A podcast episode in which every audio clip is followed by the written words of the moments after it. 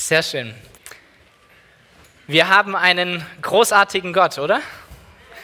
Einen wunderbaren, großartigen Gott,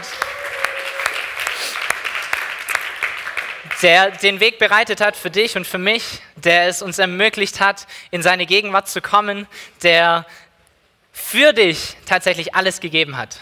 Wahnsinnsgedanke, Wahnsinnswahrheit, die wir gesungen haben. Und es ist so schön zu sehen, dass Gott real ist, oder? Es ist schön, wenn der Gottesdienst lebendig ist. Der Gottesdienst lebt von prophetischen Eindrücken oder von Zeugnissen, die wir hören, dass Gott real ist. Und zwar nicht nur an einem Sonntag, sondern auch morgen und auch übermorgen und auch überübermorgen ist er real und ist er bei dir und will er mit dir gehen. Ein unglaubliches Privileg für uns, dass wir mit ihm unterwegs sein dürfen, oder? Das ist ein wunderbarer Gott, ein großartiger Gott und über den wollen wir sprechen.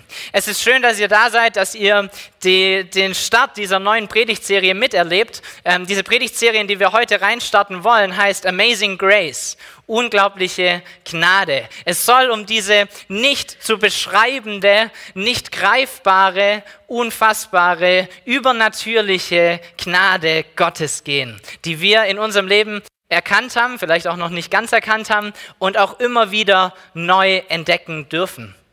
Und wir wollen in diesen nächsten Wochen uns verschiedene Facetten dieser Gnade anschauen. Es gibt ganz viele Definitionen von Gnade und ganz viele Wege, wie Gott sich gnädig zeigt. Und genau das wollen wir beleuchten, so dass wir als gesamte Gemeinde hoffentlich am Ende dieser Predigtserie dastehen und sagen, okay, ich habe erstens ein besseres Verständnis davon, was Gnade bedeutet. Ich kann es anwenden in meinem Leben und ich weiß, dass Gott mir gnädig ist. Und letzter Punkt, pass auf, der ist auch wichtig. Dadurch, dass ich Gnade erfahren habe, weiß ich, dass es bei mir nicht aufhört, sondern dass ich auch mit meinen Mitmenschen gnädig bin. Ich glaube, dieser Punkt ist für uns manchmal nicht ganz so einfach. Die anderen zwei, die können wir eigentlich oftmals gut abhaken. Aber es soll auch darum gehen, dass unsere Mitmenschen von dieser Gnade, die wir empfangen haben, profitieren und dass diese Gnade Gottes durch uns hindurch fließt und ins Leben von anderen Menschen hinein. Ich habe eine kleine Geschichte dabei, mit der ich einsteigen will die dieses Wort Gnade eigentlich ganz gut erklärt. Diese Geschichte handelt von einem italienischen König, dieser Mann heißt Umberto I., hier ist sein Bild, der lebte von 1844 bis 1900.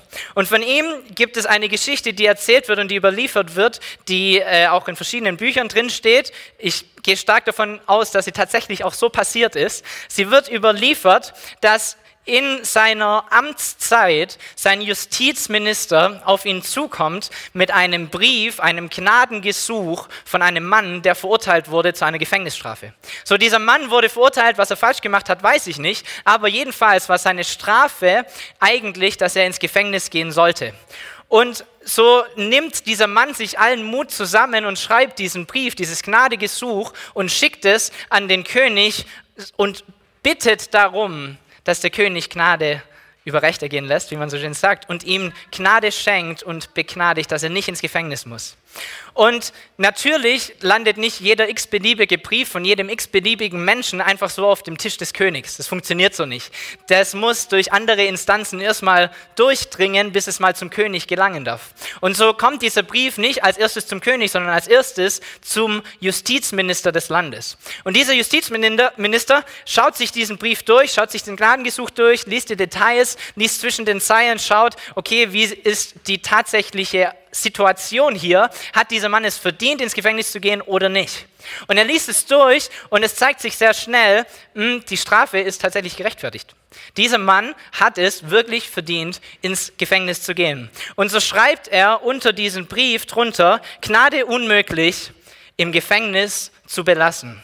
Und mit dieser Unterschrift, mit diesem Satz, leitet er diesen Brief dann weiter an den König.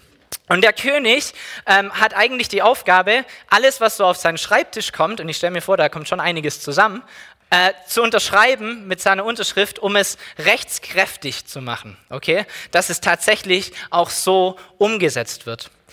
Und ich weiß nicht, wie viel dieser König an diesem Tag zu tun hatte oder ob er das immer so gemacht hat, dass er jedes Dokument einfach nochmal durchliest. Dass er sich nicht darauf verlässt, was der Justizminister sagt, sondern dass er selber sich nochmal ein Bild macht. Und so liest er diesen ganzen Brief durch, dieses ganze Gnadengesuch und studiert es und schaut sich jedes Detail nochmal an und schaut sich die beiden Seiten an und was so passiert ist und was auch immer und unterschreibt letztendlich dieses Gnadegesuch mit dem Satz drunter und gibt somit seinen Stempel, dass es so gemacht werden soll. Das Einzige, was er tut, ist, er versetzt das Komma in diesem Satz seines Justizministers um ein Wort nach vorne.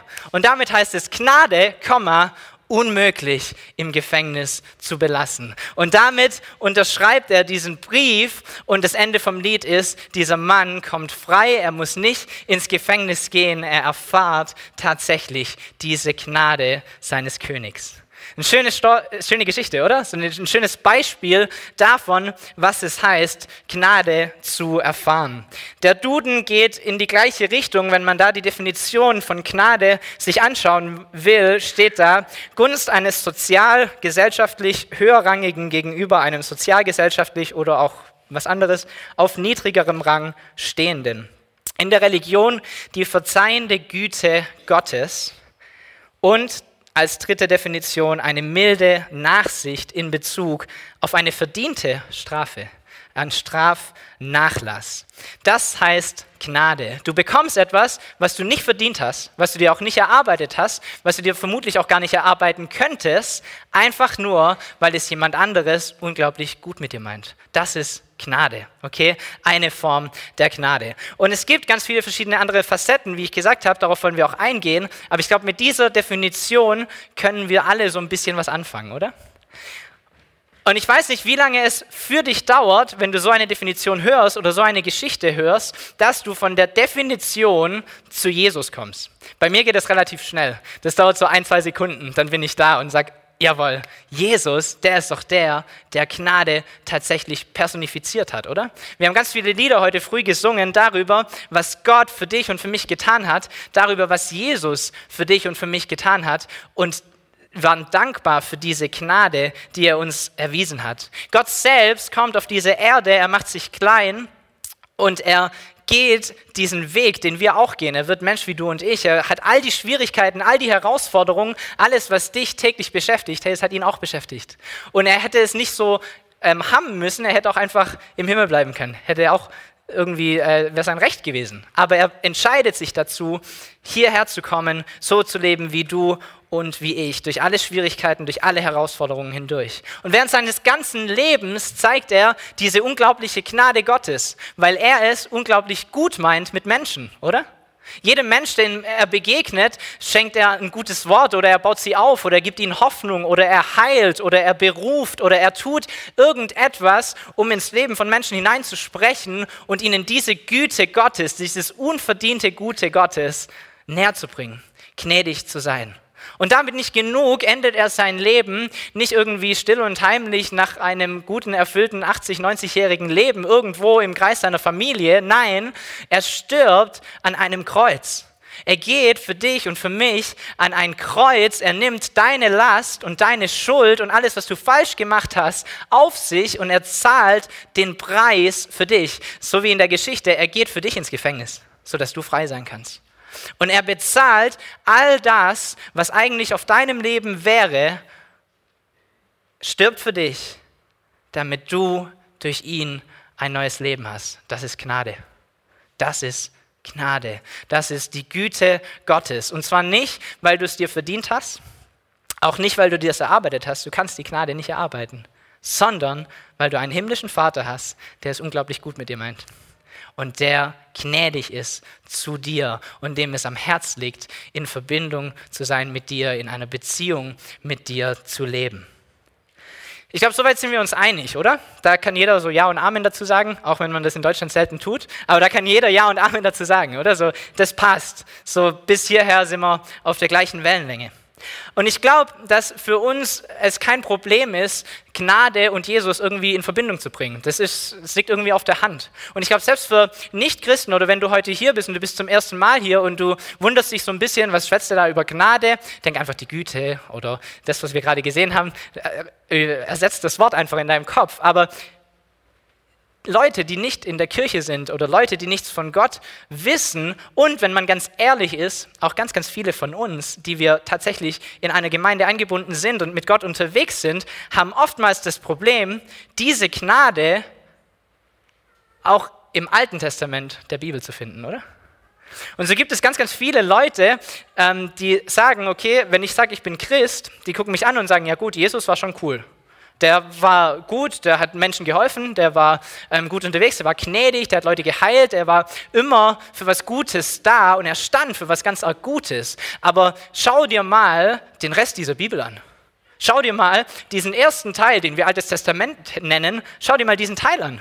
Da scheint irgendwie so ein Gott äh, drinne zu sein, der brutal ist und der irgendwie neidisch ist und der ganze Völker irgendwie ausrottet und der ähm, eigentlich kein so ein toller, liebender, gnädiger Gott ist.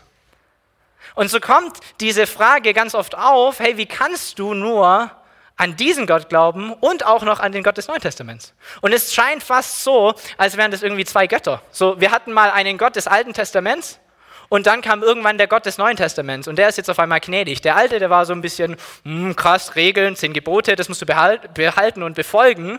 Und wenn nicht, dann pff, dann passiert irgendwas. Und jetzt kommt aber der Neue, und den finden wir auch viel besser. Ähm, der ist nämlich gnädig und der ist mit uns und der ist unser Freund. Und so scheint es irgendwie fast, als wären es zwei Götter, oder?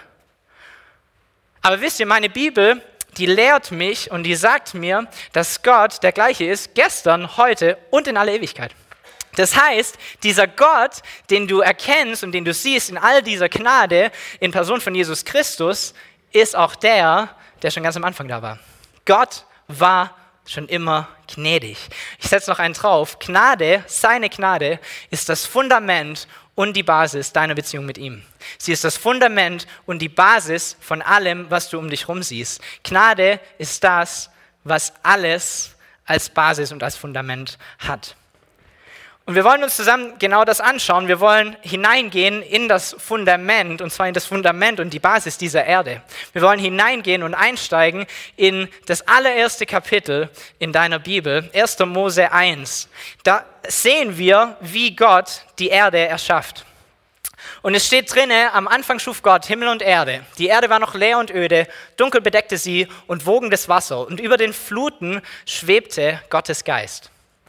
Also erstmal ist nichts außer Gott. Dann erschafft Gott eine Erde, aber die Erde ist irgendwie dunkel, öde, nicht ganz so geeignet, um darauf zu leben. Und dann sehen wir in den nächsten Paragraphen und Abschnitten, wie Gott beginnt zu kreieren, zu erschaffen und auch Ordnung zu bringen in diese dunkle und öde Welt. Und so liest du, wie Gott das Licht erschafft und er teilt das Licht vom Dunkel und du siehst, wie er Himmel vom Wasser trennt und du siehst, wie er Wasser voneinander trennt und zwischendrin kommt Land hoch und er nimmt das Land und das Wasser nennt er Meer. Und dann beginnt er, ähm, Pflanzen auf der Erde sprießen zu lassen. Jede Blume, jeder Busch, jeder Strauch, jeder Baum wird erschaffen von Gott er macht die Sterne, den Mond, andere Planeten des Universums und er macht Tiere, die auf dem Land leben, die auf dem Wasser leben, die in der Luft leben. Alle Tiere werden erschaffen durch ihn. Er bringt Freude, er bringt Leben in diese dunkle und öde Welt hinein. Gott erschafft alles und er lässt es alles hervorkommen. Und der Satz, der immer wiederkehrend ist in diesen ersten Kapiteln dieser Geschichte, ähm, ist dieser eine Satz, den ihr bestimmt kennt. Am Ende von allem, was er schafft, sagt er, und Gott sah, dass es gut war. Und Gott sah, dass es gut war. Habt ihr euch mal überlegt, was dieser Satz bedeutet? Kommt ja schon irgendwie oft vor. Nach jedem Tag sagt, steht genau das in der Bibel. Und Gott sah, dass es gut war. Wisst ihr, es gibt verschiedene Denkweisen und Interpretationen, diesen Satz zu interpretieren. Der eine ist, so wie wenn du zu Hause äh, in deinem Haus eine Wand streichst, die irgendwie verkratzt und dreckig und in einer Farbe ist, die man vielleicht heute nicht mehr so hat, vielleicht in der 60er Jahre mal hatte, und du streichst da mit einer schönen Farbe drüber und du bist fertig mit deinem Job, hast ihn erledigt, Gehst so drei Schritte zurück, vielleicht kennt ihr das, die Heimwerker auf jeden Fall. Gehst so drei Schritte zurück, guckst dir das an, vielleicht so Handy beschlagen. Es ist gut. Du klopfst dir so selber ein bisschen auf die Schulter, hey, das hast du gut hingekriegt. Das sieht kein Mensch, dass das nicht irgendein professioneller Maler gemacht hat, sondern das ist tatsächlich einfach gut. Haben wir gut gemacht. Wir haben einen guten Job gemacht. In mein Gottesbild passt es nicht ganz so rein, dass Gott so der, der selber Schulterklopfer ist. Dass er das irgendwie braucht, dass er sich da distanziert und sagt, Mensch, das habe ich aber wirklich toll hingekriegt. Die zweite Denkweise oder die zweite Interpretation dieses Satzes, und Gott sah, dass es gut war, wäre zu sagen, Gott hat alles erschaffen und am Anfang war alles tatsächlich gut, und zwar es war nicht nur auf irgendeine Art und Weise gut, sondern es war moralisch gut. Es gab nichts Schlechtes, es gab keine Sünde, es gab nichts, was irgendwie ähm, böse war, sondern alles, was auf dieser Erde war, war tatsächlich moralisch gut. Aber auch mit dieser Interpretation habe ich meine Schwierigkeiten. Ich finde, es hinkt so ein bisschen, weil irgendwie staubiger, dreckiger Boden kann für mich nicht moralisch gut sein. Der kann auch nicht moralisch schlecht sein. Das ist einfach staubiger, dreckiger Boden. Punkt. Das ist nichts anderes. Es ist einfach nur Dreck. So, ich glaube auch nicht, dass das gemeint ist. Dass alles irgendwie moralisch gut ist. Aber warum sagt dann Gott nach allem, was er erschafft, er sah, dass es gut war. Gut in was für einer Form, gut für wen oder was oder was auch immer. Wisse, die Antwort, die ich glaube, warum er es sagt, ist, Gott erschafft alles und er schaut es sich an und er sagt, das ist gut für dich. Es ist gut für mich. Es ist gut für die Menschheit. Er erschafft die komplette Schöpfung, diese ganze Erde, das ganze Universum. Warum? Weil es dich gibt. Das ist so ein bisschen ein arrogantes Denken, aber das Zentrum seiner Schöpfung bist tatsächlich du. Und bitte leb so nicht, denk nicht, dass alles irgendwie um dich kreist und du bist die Sonne und alle anderen haben gefälligst dir irgendwie zu gehorchen oder was auch immer.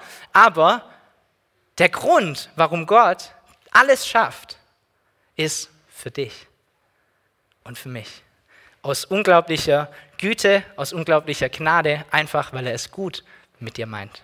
Jeder Sonnenaufgang in all den schönen Farben, jeder Berg, jedes Meer, alle Natur, die du genießen kannst, geschaffen für dich. Für dich ist diese Welt gemacht worden vom Schöpfer selbst. Ist eine Wahnsinnsgnade, oder? Wir lesen in 1. Mose 26, wie Gott die Menschen schafft. Und da steht, nun so wie nun, jetzt wo alles vorbereitet ist, so wie nun, jetzt wo wir den roten Teppich ausgerollt haben, jetzt, so wie nun, jetzt haben wir langsam Ordnung in diese Welt reingebracht und jetzt hat es auch Tiere und Pflanzen und alles andere, jetzt ist alles perfekt. Wir haben alles richtig gut vorbereitet. Nun, lass uns Menschen schaffen. Ein Abbild von uns, das uns ähnlich ist. Sie sollen Macht haben über die Fische im Meer, über die Vögel in der Luft, über das Vieh und alle Tiere auf der Erde und über alles, was auf dem Boden kriecht. Er erschafft tagelang in harter oder weniger harter Arbeit, für Gott ist, glaube ich, nicht so ganz arg hart, aber er erschafft alles, diese ganze Erde. Jeden kleinen Busch, jeden großen Baum, den Elefant, was auch immer. Und zwar nicht für sich selbst, sondern als es fertig ist, als alles bereit ist, sagt er, und ich habe es gemacht für dich. Ich habe es gemacht für dich. Was hast du getan, um das zu verdienen? Nichts. Was habe ich getan, um es zu verdienen? Absolut nichts. Das ist Gnade, okay? Das ist Gnade, die sich zeigt ganz am Anfang der Schöpfung. Gott meint es gut mit dir. Deshalb hat er es für dich erschaffen. Er schuf eine herrliche und perfekte Welt, die mehr als geeignet ist für uns Menschen, um uns darauf auszubreiten und zu vermehren. Wir haben genug Platz und Ressourcen und was auch immer. Und mehr als das, um sie zu genießen um Schönheit zu erkennen, um Gefallen daran zu haben. Und das hat er getan aus Gnade, weil er dich liebt, weil er es gut mit dir meint. Wisst ihr, wir leben seit ähm, vier Jahren wieder in Deutschland, meine Frau und ich. Wir haben zwei Kinder. Wir waren davor in Australien eine Zeit lang, andere Geschichte. Aber jedenfalls sind wir vor circa vier Jahren umgezogen und sind seitdem wieder in Deutschland. Und seit dem Tag, als wir nach Deutschland gekommen sind, wohnen wir in einem Haus. Und wir wohnen in einem Haus, das ähm, wir nicht gebaut haben. Und wir wohnen in einem Haus, wo jedes Kind von uns sein eigenes Zimmer hat.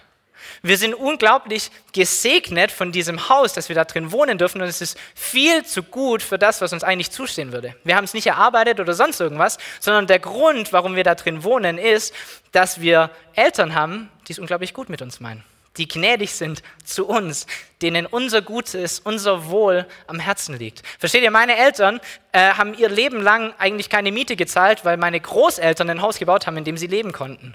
Und so haben sie gesagt, Mensch, diese guten Start wollen wir unseren Kindern auch ermöglichen. Und so haben wir vor ein paar Jahren alle so äh, Geld ein bisschen in den Topf reingeworfen, von mir relativ wenig, ich habe eigentlich relativ wenig Geld, ähm, von meinen Eltern ein größerer Anteil, in den Topf reingeschmissen, dann dazu noch einen Kredit aufgenommen und haben ein Haus gebaut. Und der Kredit läuft auf meine Eltern und wir zahlen jetzt Miete, der aber den Kredit abbezahlt. Was habe ich dafür getan, um das zu verdienen? Nichts. Was habe ich dafür getan? Habe ich es mir erarbeitet oder erkaufen können? Absolut nicht. Es ist einfach nur, weil es jemand gibt, der es unglaublich gut mit mir meint und mit meiner Frau meint und mit unserer Familie meint. Ihr Lieben, das ist Gnade. Das heißt Gnade. Und genauso, wie wir es nicht verdient haben, darin zu leben, genauso wenig haben wir es verdient, diese Erde nicht nur zu bewohnen, sondern eigentlich zu besitzen. Das ist der Plan Gottes. Es ist unglaubliche Gnade. Unfassbar, oder? Unfassbar. Er macht alles in Perfektion und er gibt es dir. Du musst es nicht erarbeiten, du musst keine fünf Punkte befolgen, bevor du es haben kannst. Er gibt es dir, weil er dich liebt und weil er es gut mit dir meint. Was hast du dafür getan, dass du in Deutschland aufwachsen konntest? Was hast du dafür getan, dass du ein Dach über dem Kopf hast? Was hast du getan dafür, dass du durch ein Bildungssystem durchgehen konntest, das einigermaßen gut ist? Was hast du dafür getan, dass du beschützt aufwächst? Was hast du dafür getan, dass du hier deinen Glauben leben kannst in Freiheit? Dass du keinen Krieg hast? Absolut nichts, oder? Absolut nichts. Es ist die Gnade Gottes. Einer, der höher ist als du, der es unglaublich gut mit dir meint. Das ist Gnade und zwar von Anfang an. Startet nicht mit Jesus, startet nicht mit dem Neuen Testament, startet nicht mit dem, was er am, am Kreuz getan hat, sondern es startet ganz am Anfang. Die Predigt heute heißt die Basis. Gnade ist die Basis und das Fundament deiner Beziehung mit Gott. Von Anfang an da gewesen. Und vielleicht bist du jetzt hier und du sagst, ja gut, hm, ist ja recht und gut, meinetwegen hat er jetzt alles für mich äh, erschaffen, was auch immer das heißt. Vielleicht kann ich es gar nicht so richtig wahrnehmen und, und bin trotzdem irgendwie noch nicht dankbar für die Vögel und die Bäume und was auch immer. Aber so ganz gut ist ja dann irgendwie nicht gelaufen. So, vielleicht kennst du deine Bibel, selbst wenn du deine Bibel nicht kennst, weißt du, ähm, hast irgendwo schon mal gehört, dass Adam und Eva, diese ersten Menschen, die von Gott erschaffen wurden, leider nicht ganz das tun, was sie eigentlich hätten tun sollen.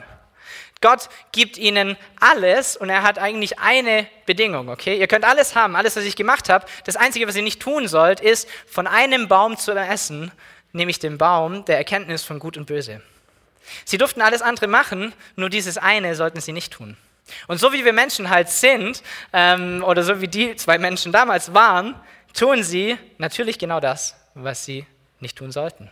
Und sie essen diese Frucht, die ihnen angeboten wird von einer Schlange, und dann steht in der Bibel drinne, dass sie erkennen, dass sie nackt waren. Und sie haben angefangen, sich zu schämen. Und zwar voreinander. Mann und Frau schämen sich voreinander.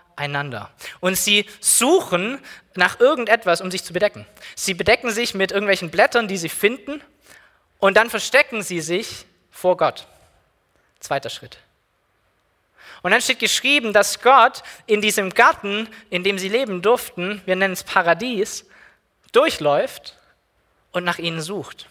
Und er ruft sie zu sich her und es wird ganz schnell klar, hey, hm, die haben genau das getan, was sie nicht hätten tun sollen. Und dann folgt eine Konsequenz auf, dieses, äh, auf diese Sünde oder auf diesen Fehler, den sie gemacht haben.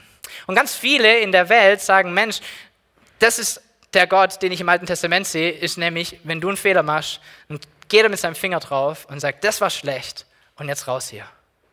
So, da gibt es eine Konsequenz, die auch klar wird in diesem dritten Kapitel vom ersten Buch Mose, dass Gott Adam und Eva aus dem Paradies schickt, aus diesem Garten hinausschickt. Aber wisst ihr, selbst in diesem Herausschicken hat er unglaubliche Gnade. In diesem Herausschicken, der Grund, warum er sie herausschickt, ist aus Gnade. Ich will mit euch zusammen hineinsteigen, damit ihr weißt, wisst, wovon ich spreche. 1. Mose 3, Vers 21 ist der erste Akt von Gnade. Und Gott, der Herr, machte für den Menschen und seine Frau Kleider aus Fellen. So die zwei Menschen versuchen sich irgendwie zu bedecken und keine Scham mehr zu haben oder denken, das ist jetzt irgendwie der Weg. Und Gott steht nicht da und sagt, okay, ich habe es euch von Anfang an gesagt, ihr hättet nicht von dem Baum essen sollen, hast dich selber da in diese Situation reingebracht, jetzt guck mal, wie du wieder rauskommst. Dann läufst du halt mit diesen zwei Blättern rum und guckst mal, wie es dir geht und ob das tatsächlich alles abdeckt und weißt du gar was. Nein, Gott sagt, du bist in die Situation reingekommen, weil du mir nicht gehorcht hast. Und es ist nicht das, was ich für dich hatte. Ganz bestimmt nicht. Ich hatte einen besseren Plan für dich. Aber jetzt bist du drin. Ich verlasse dich trotzdem nicht. Ich stehe trotzdem zu dir. Ich habe trotzdem Gnade. Ich habe trotzdem Gutes. Ich habe trotzdem Dinge, die du nicht verdient hast. Und er macht ihnen Kleider aus Fell, um sie zu bedecken und schickt sie damit nach draußen. Und der Grund, warum er sie wegschickt, steht im Satz danach, Vers 22. Dann sagte Gott, nun ist der Mensch wie einer von uns geworden und weiß, was gut und schlecht ist. Es darf nicht sein, dass er auch noch vom Baum des Lebens isst, sonst wird er ewig leben. Wisst ihr, in diesem Garten gab es zwei besondere Bäume. Wir lesen ganz oft vom einen. Aber es gab zwei besondere Bäume. Der eine war der Baum der Erkenntnis von Gut und Böse, der zweite Baum war der Baum des Lebens. Und wir lesen ganz am Anfang, dass die Menschen von jedem Baum essen dürfen, nur nicht von diesem Baum der Erkenntnis von Gut und Böse. Das heißt, vom Baum des Lebens hätten sie essen dürfen. Und dieser Baum des Lebens, so wie es hier drin steht, gibt dir ewiges Leben. Nun ist das Problem, dass Verfehlungen oder Sünde im Neuen Testament, schreibt Paulus einmal in einem seiner Briefe, das Ende oder die Konsequenz von Sünde ist der Tod. Und der Grund liegt hier drin. Hey, der Grund, warum Gott Adam und Eva aus dem Paradies raushaben will, ist, weil er nicht will, dass Adam und Eva in der Situation, wo sie momentan sind, mit Scham voreinander, mit Scham vor ihm, nicht in Intimität untereinander und nicht in Intimität mit ihm, nicht in dieser Perfektion, die er eigentlich haben wollte, auf ewig drin bleiben. Und er verhindert es, dass sie ewiges Leben in Sünde bekommen, indem er sie aus dem Garten rausschmeißt. Wahnsinn, oder? Es ist Gnade, dass er sie rausbringt aus diesem Garten. Und er hört da nicht auf, sondern Gott ist größer und besser. Er hat einen zweiten Plan oder einen ersten Plan. Er schickt seinen eigenen Sohn Jahre später auf dieser Erde, der genau was tut? Er nimmt die Sünde weg und er gibt Leben zurück, so wie es von Anfang an geplant war. Gnade ist die Basis von allem. Sie ist das Fundament von allem, von der Beziehung, die du hast mit Gott. Er meint es gut mit dir und er hat es schon immer gut mit dir gemeint. Seine Gnade kommt immer durch. Es ist, wer er ist. Die Band darf nochmal nach vorne kommen. Wir wollen zusammen nochmal dieses Lied singen. Mutig komme ich vor den Thron. Mutig komme ich in seine Gegenwart. Warum? Weil es Gnade ist, die es mir ermöglicht, dorthin zu kommen. Wir haben ganz wenig irgendwie über Jesus geredet, weil es heute darum ging, das Fundament zu klären und das zu klären, dass es schon vor Jesus da war. Aber natürlich hat Jesus was Unglaubliches getan. Natürlich hat es dir Jesus ermöglicht, komplett wieder Leben zu haben, Wiederherstellung zu haben, Heilung zu erfahren. Und wir dürfen in seine Gegenwart kommen. Wir dürfen vor seinen Thron kommen. Weil er gnädig ist mit dir, weil er gnädig ist mit mir, weil er es gut meint mit uns. Er ist ein richtig, richtig guter Papa. Einer, der seine Kinder anschaut und sagt, ich will das Beste ich mein's gut mit dir. Ich weiß nicht, wie du reagierst auf so eine Predigt. Ähm, es ist jetzt kein so ein klassisches, okay, und jetzt tu einen Schritt oder jetzt zeige eine Reaktion. Aber als ich es vorbereitet habe, die Reaktion, die es in mir ausgelöst hat, über allem anderen, war Dankbarkeit. Dankbarkeit, dass dieser Gott mich so sehr liebt, dass dieser Gott alles für mich erschaffen hat, dass dieser Gott es von Anfang an so unglaublich gut mit mir gemeint hat und nach wie vor tut. So, vielleicht hast du das eine oder andere zu überdenken. Vielleicht hast du äh, diesen Denkfehler zuvor schon gemacht und du hast irgendwie in deinem Kopf separiert zwischen Neues Testament und Altes Testament. Ganz oft, weil wir das Alte Testament auch nicht so gut verstehen wie das Neue. Das Neue ist irgendwie logisch, baut aufeinander auf, alles gut. Ich lade dich ein und ich ermutige dich, seine Gnade zu erkennen und zu erfahren im Alten Testament, denn da fängt sie an. Da beginnt sie. Und vielleicht bist du auch heute hier und du kennst Jesus gar nicht. Du hast seine Geschichte schon ein paar Mal gehört, heute jetzt nochmal. Und dir ist bewusst, irgendwie brauche ich jemanden von außerhalb, der mich aus meinen Verfehlungen rausholt. Ich habe es allein probiert. Ich habe allein probiert, einfach nicht mehr verärgert zu sein. Ich habe allein probiert, einfach nicht mehr traurig zu sein. Ich habe es allein probiert, irgendwie äh, gut mit Menschen umzugehen, aber ich werde irgendwie immer wieder enttäuscht. Und du bemerkst, es braucht jemand außerhalb von mir, der mir Gnade erweist und der mein Leben wieder zurechtrückt. Dann lade ich dich ein, heute einen Schritt auf Jesus zuzugehen, diese Gnade anzunehmen. Es ist tatsächlich ein Geschenk. Du musst nicht acht Boxen erstmal ankreuzen, erstmal zwei Jahre lang gut leben, keine Sünde mehr tun, bis er sagt, jetzt ist es für dich, sondern seine Gnade ist jetzt da für dich.